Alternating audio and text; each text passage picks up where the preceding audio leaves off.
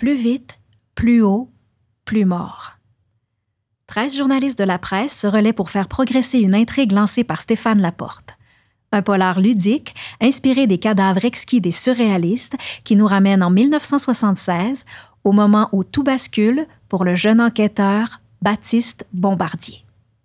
Épisode 5 Une histoire à raconter. Chapitre 18 Liliane à la campagne. Écrit par Marie-Claude Lortie. Salut, boss, c'est Auger. Tu me croiras pas. Je viens de parler à une de mes sources à la police. Apparemment, il y a au moins une femme derrière l'histoire de la Coupe Stanley. Peut-être même plus. Quoi? Je te le dis. Mais voyons, pourquoi elle ferait ça? Une affaire de cash, d'amour? Fouille, fouille! Ça n'a juste pas de bon sens. Fouille, fouille, facile à dire, se dit le journaliste, sachant très bien que lorsque les policiers sont pris dans une histoire où ils n'ont pas l'air glorieux, ils n'ont pas tendance à jaser beaucoup. Ses sources étaient déjà peu loquaces. La seule personne à qui il aurait vraiment voulu parler, avec qui il aurait aimé avoir une vraie relation de confiance, c'était Manon Ryan, la chef du renseignement du service de police de Montréal. Or, elle n'avait jamais voulu lui parler. Elle s'était montrée fermée comme une huître chaque fois qu'il avait essayé d'aller à la pêche aux informations. Et ce ne sont pas les beignes au miel rapportés de chez Dora à Eastman, offerts à sa première visite au bureau de la policière, qui avaient aidé quoi que ce soit. Peut-être que je vais devoir appeler Liliane, se dit le spécialiste du gros fait divers. Elle, Manon lui parle. Liliane Jasmin est une jeune collègue, aussi affectée au chien écrasé, une recrue prometteuse du journal, qui rêve de pouvoir un jour couvrir la boxe. En attendant, elle fait un solide boulot aux affaires criminelles, propulsée par la couverture de la commission d'enquête sur le crime organisé et, plus précisément, le scandale de la viande avariée. Le journaliste prend le téléphone et compose le numéro du journal. La presse Bonjour, répond une standardiste, perchée sur une plateforme surélevée accessible par quelques marches, d'où elle peut autant répondre aux appels des lecteurs cherchant la solution du jeu des sept différences que voir l'ensemble de la salle de rédaction tel un chasseur de chevreuils installé dans sa cache. Salut Marie-Claire, faut que je parle à Liliane. Euh, je la vois pas dans la salle. Est-ce qu'elle est là aujourd'hui? Oui. Attends, je viens de la voir. Elle parlait au nouveau gars qui écoute les ondes radio de police. Je me rappelle plus son nom. Elle s'en va à son bureau, je te la passe. Liliane, c'est Michel. J'ai besoin de ton aide. Peux-tu parler à Manon Ryan? Wow! Ça n'arrive pas souvent que le super journaliste, l'as reporter, demande de l'aide à la jeune femme. Une petite fierté lui monte doucement au cœur. Tu veux savoir quoi? Une source à la police me dit qu'il y a au moins une femme derrière la disparition de la Coupe Stanley et que ça serait peut-être lié au meurtre du chantier du stade. OK. Je fais ce que je peux. Liliane raccroche, perplexe. Cette hypothèse lui semble bien étrange. Une nouvelle Monica la mitraille? Mais ça ferait une maudite bonne histoire. Et si elle réussit à trouver des informations, elle aura sûrement son nom à côté de celui de son idole, en haut de l'article, à la une du journal. Le rêve. Mais encore faut-il que Manon Ryan prenne l'appel. Après trois essais, et après avoir laissé le téléphone sonner pendant presque une minute chaque fois, la journaliste en vient à la conclusion qu'il faut revenir au B de sa job, aller sur place, au bureau central du service de police de Montréal, voir si Manon y est. Vous cherchez quelque chose? lui demande un policier à son arrivée dans l'immeuble. J'aimerais parler à Manon Ryan. Elle n'est pas ici. Tout le monde la cherche. Elle n'est pas chez elle non plus. Vous êtes qui? Une amie? Un membre de la famille? lui demande l'agent Michel Pelchat, qui s'adonne à passer par là, gonflé par la fierté d'avoir récupéré la Coupe Stanley, mais hautement préoccupé par l'ultimatum de la cellule Nike. Je suis journaliste à la presse. Pelchat retombe de son nuage comme une tonne de briques. Quand va-t-il apprendre à se taire? Il voit déjà la conversation avec ses patrons, découragé par son indiscrétion. Elle a vraiment pas l'air ni Tintin ni des gars du Watergate. Il finirait par être d'accord, c'est sûr. Ce que ses patrons ne sauront jamais, par contre, c'est à quel point Pelcha a été pris de Manon Ryan. Comment il lui a écrit des dizaines de lettres anonymes expliquant tout son amour à cette femme exceptionnelle qui, pour lui, a toutes les qualités du monde. La beauté, la force, le caractère. Tout ça est totalement secret. Parce que Pelcha est un timide, malgré tout, et parce que, parmi ses collègues masculins, ça paraît très bien mal. Liliane Jasmin rebrousse chemin, intriguée par ce qu'elle vient d'entendre et par la candeur du jeune policier. Manon Ryan, personnage clé de la police de Montréal, introuvable? Il y a quelque chose de louche là-dedans. C'est alors que Liliane se rappelle sa grande amie Louise, qui a un chalet à Saint-Colomban, et lui a raconté avoir croisé la policière dans le coin à quelques occasions, notamment au moment des funérailles de son oncle, mort le cou cassé après avoir plongé dans la rivière du Nord. Peut-être que ce serait une bonne idée d'y aller, se dit-elle, en marchant vers le stationnement, pour prendre le volant de sa Renault 12.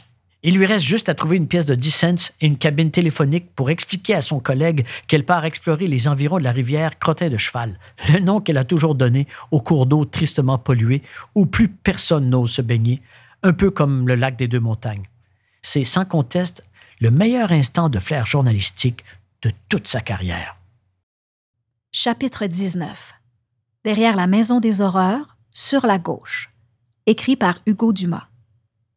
Liliane Jasmin coupe le moteur de sa Renault 12 et stationnée dans l'entrée du modeste chalet de la journaliste Louise Simoneau, l'estivante la plus informée de toute la région de Saint-Colomban, Saint-Canute et Mirabel.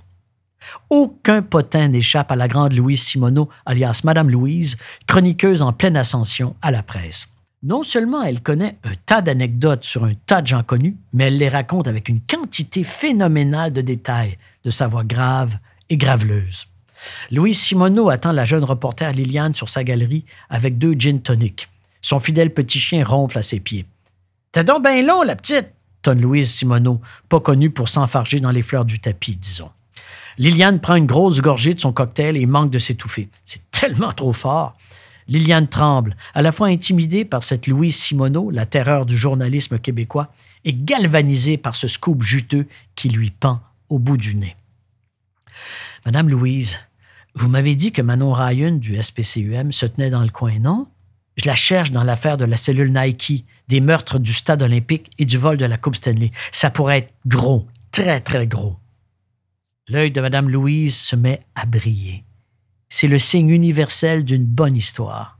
La chroniqueuse aspire une longue bouffée de sa Mark et en souffle lentement la fumée au visage de Liliane. Écoute, Manon Ryan a été vue dans la région, mais plus dans le bout de Saint-Canute. C'est ce qu'on raconte au village. Elle se tient avec une jeune insignifiante. Comment qu'elle s'appelle déjà? Ah ouais, Carmen Courtois, je pense. Ouais, c'est ça. Carmen Courtois, la nièce de Madame Bombardier durant Alfred. C'est une guédonne, ce qui paraît, en plus d'être insignifiante. OK. Et c'est où rang Alfred? Je peux y aller à pied à partir d'ici? Ben non, pauvre folle. Descendez à monter de l'église. Traversez ensuite la rivière du Nord. Et à votre droite, vous ne pouvez pas manquer le rang Alfred. Il y a juste une maison dessus, puis pas belle de suite. Allez, vous mettez à la porte. Il y a des programmes à regarder. Liliane Jasmin a facilement repéré la maison abandonnée durant Alfred, une vraie dompe, adossée à la rivière Crottin de Cheval. Personne n'habite ici depuis des années. La vieille boîte aux lettres qui déborde de cochonneries indique famille Bombardier. Les mauvaises herbes bouffent tous les murs de pierre de la résidence qui ressemble à celle du dernier film d'horreur de Wes Craven. Un coup, deux coups à la porte d'en avant. Aucune réponse, évidemment. Liliane décide de suivre les traces de pneus qui mènent à la trappe de la cave, derrière la maison. Elle soulève la lourde porte et, oh Seigneur Jésus du Saint-Ciel, une odeur pestilentielle l'attaque de façon violente. Heureusement, les nuages de boucan soufflés par Madame Louise ont rendu l'odorat de Liliane euh, moins sensible. La jeune reporter se couvre la bouche avec son chandail préféré, identique à celui porté par Farah Fawcett en couverture du magazine People, et elle réprime une série de hauts le cœur. Au pied du petit escalier de bois, un premier cadavre, celui d'un colosse vêtu d'un t-shirt de Che Guevara Liliane s'approche du corps et aperçoit trois étranges marques colorées. Il s'agit de trois ongles cassés, parfaitement manucurés et piqués dans le tissu du T-shirt. Le dernier contact de cet homme a été avec une femme riche et élégante, pense Liliane. À côté du colosse, Liliane reconnaît tout de suite le deuxième mort. Elle a vu sa photo très souvent dans la presse. C'est Gérald Bling, le numéro 2 de la ville de Montréal est chef du comité exécutif. Le rythme cardiaque de Liliane s'accélère. Son scoop, elle le tient. Elle s'imagine déjà à la une du journal du lendemain et faire le tour des stations de radio. Pendant une fraction de seconde, Liliane songe à sortir de cette cave aux horreurs pour alerter la police. Mais non. Les flics la chasseraient de la scène de crime et Liliane n'a pas fini d'explorer ce sous-sol glauque qui empeste la mort et qui la rend nauséeuse. Tout au fond, sur une grande table en plastique, Liliane trouve des plans de construction du stade olympique, des cartes de membres de la FTQ, des cartons d'allumettes du Limelight, l'organigramme du gouvernement de Robert Bourassa, des livres de Gloria Steinem et de Shirley Chisholm, un vieux manifeste du FLQ. Mais c'est quoi le lien entre tout ça? se demande la jeune journaliste affectée aux affaires criminelles.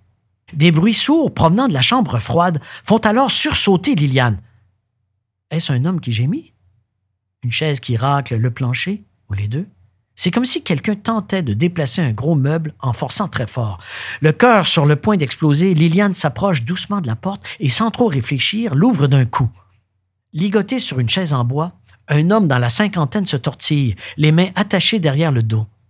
Un morceau de ruban électrique lui recouvre la bouche et Liliane, au bord de l'évanouissement, l'arrache tel un vieux band-aid. Non mais putain, vous étiez où? Attendez que je rattrape les trois nanas qui m'ont fait ça. Je vous jure, ça sera pas joli pour ces poufias. Vous connaissez Anita Bling? Manon Ryan? Et Carmen Courtois? Chapitre 20 Champagne, écrit par Yves Boisvert.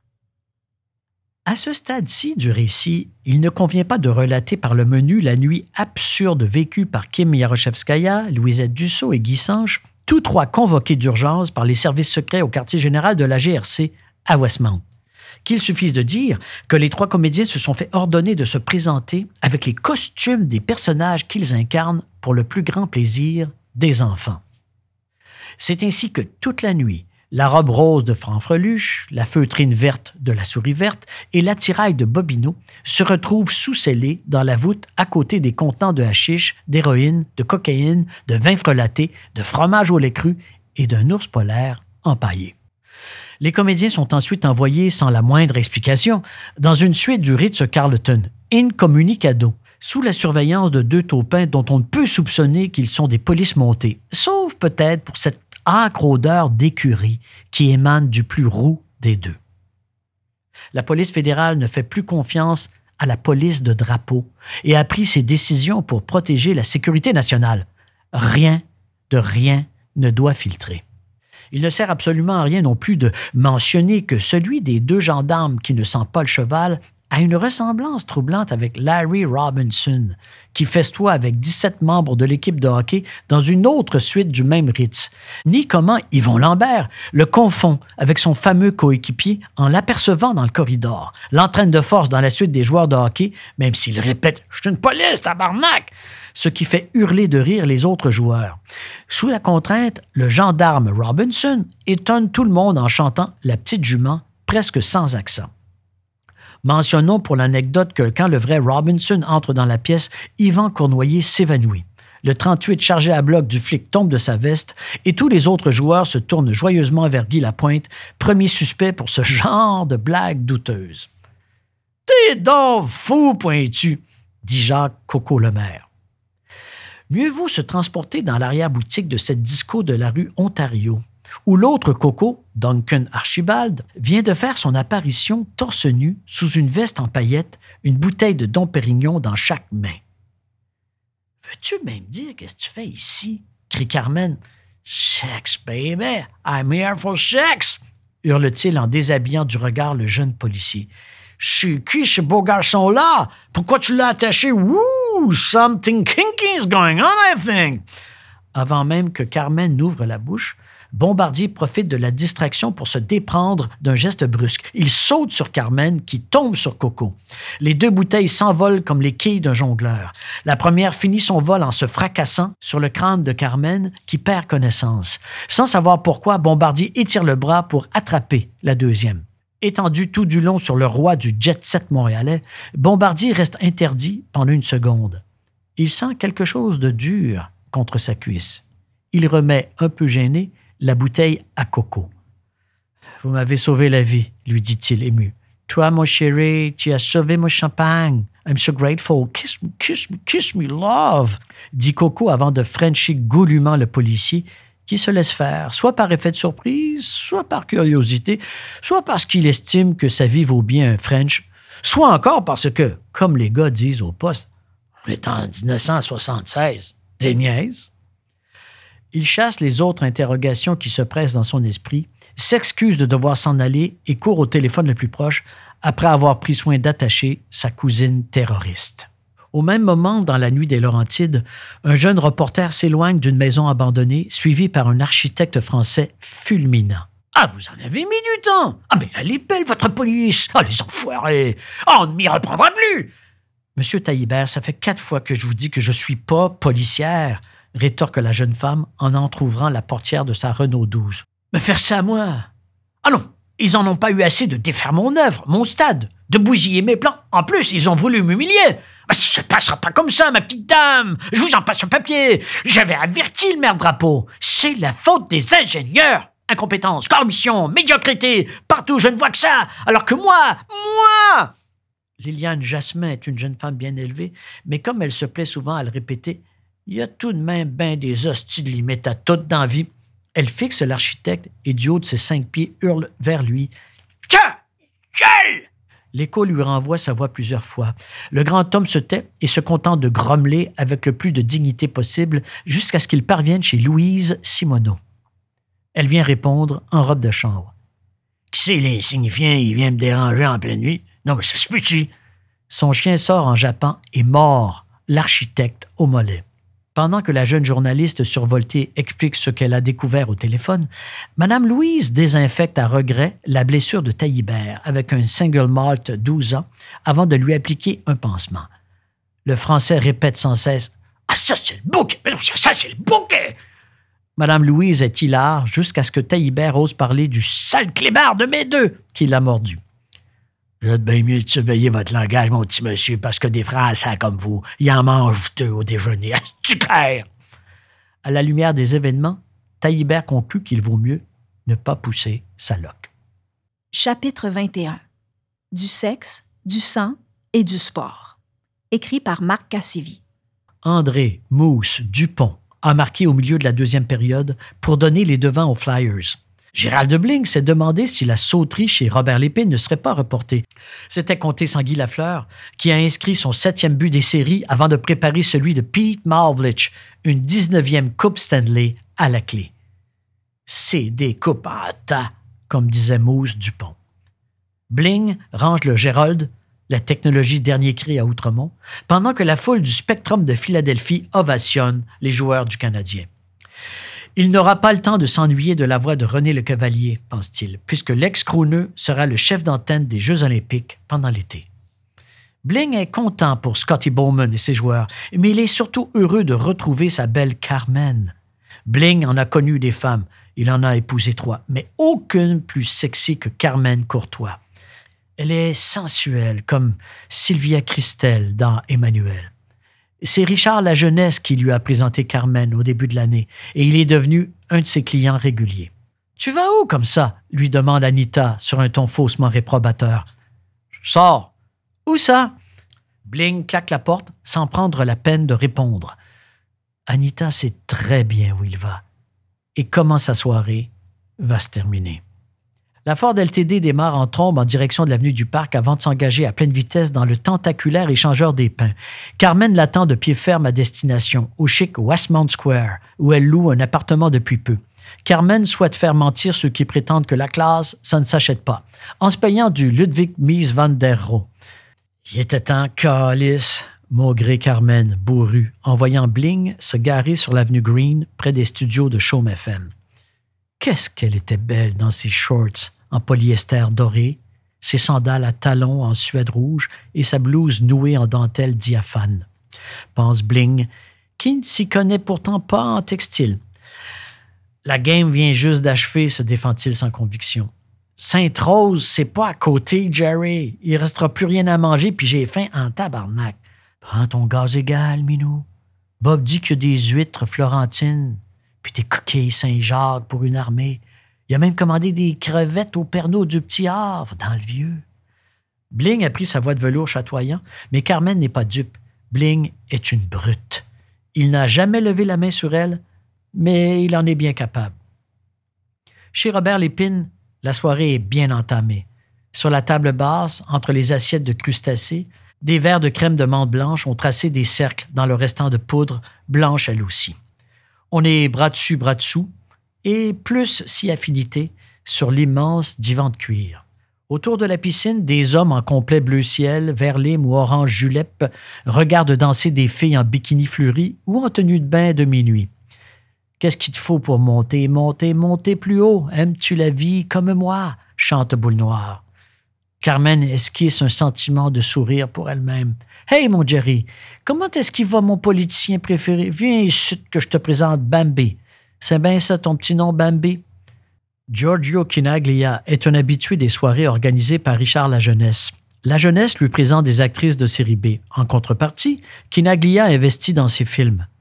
La Jeunesse n'est pas Antonioni, mais il propose, à défaut d'une vision artistique, une manière créative de blanchir de l'argent. Kinaglia est devenu en quelque sorte le mécène des films de fesses québécois, dont quelques nanars mettant en vedette la sculpturale Carmen Courtois. Toi, t'es mon deuxième Giorgio Kinaglia préféré, répond Bling en faisant référence à son homonyme, la nouvelle sensation du soccer nord-américain qui vient de rejoindre Pelé au Cosmos de New York. Puis Bling se vante d'avoir rencontré la star italienne au Studio 54, dans une soirée où l'avait traîné Anita. Dans une salle VIP, il a croisé David Bowie et Andy Warhol en pleine discussion avec Margaret Trudeau, Diane von Furstenberg et Pierre Cardin. Quel fraîchier pense Kinaglia de Rivière-des-Prairies? Comme tout le monde, à la possible exception de sa mère, il déteste Gérald Bling. Il se passerait volontiers de ce rompico Lione. Mais un contact si privilégié à l'hôtel de ville, ça n'a pas de prix. Et le prix, c'est ce qui intéresse par-dessus tout Kinaglia. Il est plus de deux heures lorsque, d'un clin d'œil suggestif, Carmen fait signe à Bling qu'il est temps de partir. On va faire un détour par le chantier. J'ai une surprise pour toi, mon cochon. Bling saisit un kick cola dans le frigo pour la route. Sur la 15, le Carrefour Laval, flambant neuf, annonce un nouveau concept, un Steinberg et un Miracle Mart sous le même toit. On n'arrête pas le progrès, pense Bling. Tu t'arrêtes ici puis tu laisses le moteur tourner, mon cochon. On va aller se promener. Ils viennent d'arriver en bordure du chantier du stade. Carmen sort de son sac un Beretta 70 et le pointe vers Bling. Il pense qu'il s'agit d'un jeu de rôle de domination sexuelle. Carmen campait justement une dominatrix dans Autant en emporte le gland, une production de qualité qu'il a vue récemment au Beaver, avenue du Parc. Carmen lui parle avec le ton menaçant de Robert De Niro dans Taxi Driver, mais elle est habillée comme Jodie Foster. Bling, ce cochon, est émoustillé. Ce n'est qu'arrivé tout en haut de la grue, le souffle court et en sueur, qu'il comprend qu'il ne va pas sauter Carmen, avec une vue sur le fleuve et le centre-ville. C'est Carmen qui va le faire sauter. Il saisit son bras en tentant de s'emparer du Beretta. Carmen réussit à se dégager de son emprise, mais Bling la frappe au visage et la grue se met à valser dans la nuit. Carmen s'accroche au garde-corps, reprend ses esprits et appuie sur la gâchette. En perdant pied, Bling l'entend vociférer. Tu frapperas plus jamais une femme, mon tabarnak! Normand Rouleau attendait le coup de feu comme un signal. Le corps de Bling provoque un bruit sourd en atterrissant dans l'immense benne de son camion semi-remorque. Normand démarre, évitant justesse à la sortie du stade un hurluberlu en souliers patoff. À 3h15, Carmen survole déjà Saint-Jérôme dans l'hélicoptère de Robert Lépine lorsque Anita Bling reçoit un coup de fil rue Sunset. C'est fait. The Eagle has landed et le poisson s'est noyé dans un courvoisier very special on va tous leur faire payer. Et puis Manon Ryan raccroche. Chapitre 22 Sainte Carmen, écrit par Rima Elkouri. Baptiste Bombardier ouvre la porte accordéon de la cabine téléphonique en ayant l'impression d'ouvrir un nouveau chapitre de sa carrière. Dans le clair-obscur de la rue Amherst, éclairé par un réverbère, il compose le numéro de son patron en tremblant, et il se met à chuchoter comme si le trottoir avait des oreilles. Commandant Gravel, désolé de vous réveiller, c'est urgent. Gravel grommela au bout du fil. Au grand jour, il est déjà irascible, en pleine nuit, cuvant une autre soirée de travail arrosée de whisky, ça ne s'arrange pas. Bombardier, qu'est-ce que c'est que cette histoire d'otage? Comment un policier formé a-t-il pu ainsi se faire prendre au piège? Bébé soupire. J'ai réussi à me libérer, chef. Envoyez-moi des renforts au plus vite. Ma cousine est attachée dans le backstore de la grange à Séraphin. Possiblement d'autres suspects sont sur place. Mais j'ai plus mon arme, plus de menottes, plus rien. Ta cousine? Tu trouvais pas de suspect, fait que tu joues à la police avec ta cousine, Esther? C'est trop long à expliquer, sergent, mais je suis sérieux. J'ai découvert une cellule terroriste. Manon Ryan est mêlée à ça. Je dois y retourner. Dites au gars de passer par la ruelle. Bébé raccroche et revient sur ses pas. Dans la ruelle déserte, une forte odeur d'urine lui monte à la gorge. Il a la nausée, se sent faible. Mine de rien, il n'a rien avalé depuis 48 heures. Mais il sent émerger en lui une énergie nouvelle en pensant à cette enquête qui prend forme. Dans la ruelle, tout d'un coup, ça ne sent plus la piste. Ça sent enfin la gloire pour le jeune enquêteur, démanteler à lui seul une cellule terroriste de féministes marxistes. Qui dit mieux? Dans l'arrière-boutique, Coco Duncan et sa bouteille de champagne se sont évaporés. Carmen, ligotée aux mains et aux pieds, est exactement là où il avait laissé bébé. Elle a beau hurler à plein poumon dans l'espoir qu'une de ses complices vienne à sa rescousse, la musique tonitruante des Silvers enterre tout sur son passage. I got the boogie fever. You got the boogie fever. She's got the boogie fever. Manon et Anita l'ont-elles abandonnée? Carmen n'en sait rien. Mais depuis qu'elle a confondu des petites coupures avec des gros bruns, elle a l'impression que Manon la méprise. En tentant de desserrer la corde qui lui lacère les poignets, Carmen foudroie du regard son cousin policier. Chris, Baptiste, j'en reviens pas que tu me fasses ça. T'es mon cousin, détache-moi. Sacrement, Carmen, check qui parle. Ma cousine terroriste, tellement fine qu'elle est prête à me couper un petit morceau avec ses chums de filles communistes. Je suis ton cousin, mais je suis pas cave. C'est pas ce que tu penses, détache-moi. Ben, c'est quoi d'abord? Carmen se met à sangloter sous le regard décontenancé de bébé. Elle hoquette en se confondant en excuses, tremblant de tout son corps. La Carmen qui a fait ces affaires-là, je te jure que c'est pas moi, c'est pas la Carmen que tu connais, c'est la Carmen qui a un problème de consommation puis qui s'est fait embarquer là-dedans. Quand je consomme, je perds la carte, puis là, puis là, tu deviens une terroriste féministe communiste prête à charcuter ton cousin. Coudon, tu consommes quoi au juste? J'ai tellement honte de moi, Baptiste, tu peux pas savoir, détache-moi. Carmen pleure de plus en plus fort. Pendant ce temps, dans un local de répétition de la jeune compagnie Jean Duceppe, des acteurs répètent Sainte Carmen de la Maine, une pièce sur l'aliénation des opprimés, créée dans le cadre du volet culturel des Jeux olympiques, qui semble inspirée de la rencontre impromptue de Carmen avec un certain Michel Tremblay dans un casse-croûte du plateau Mont-Royal. Shirley and Company hurlaient dans les haut-parleurs de la grange. Shame, shame, shame, et shame on you, if you can't dance too. I said shame, shame, shame, shame, shame, shame, shame, shame on you. En écoutant les lamentations de sa cousine, Baptiste a du mal à y rester complètement insensible. Il revoit en Carmen la fille belle et rebelle sur qui il a eu un kick à dix ans.